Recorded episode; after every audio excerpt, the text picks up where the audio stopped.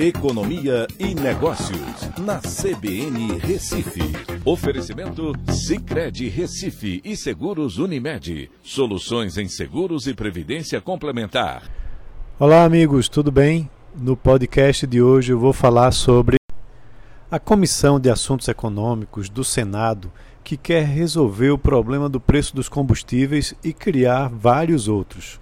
Os senadores dessa comissão aprovaram um projeto que cria bandas de preços que terão como fonte um imposto sobre exportações de petróleo e outras medidas que, na minha opinião, são danosas à economia.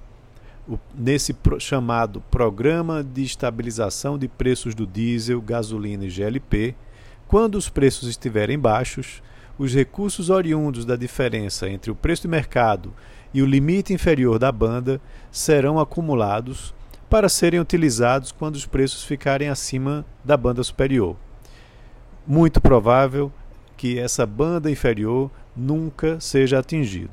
E aí é onde está o problema. Para financiar esse programa, é claro que será criado um imposto, mas pior ainda, um imposto de exportação. O imposto poderá chegar até os 20%, sendo cada vez maior quando o preço do barril aumentar. Dessa forma, o petróleo brasileiro ficará mais caro e menos competitivo lá fora.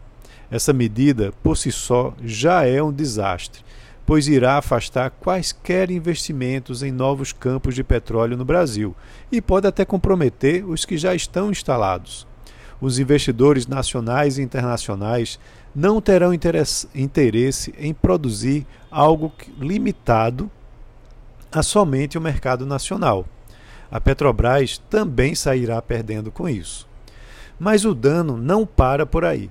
O projeto também resolve utilizar dividendos da Petrobras que são devidos à União, recursos de concessões e partilhas de exploração e até mesmo reservas cambiais do Banco Central.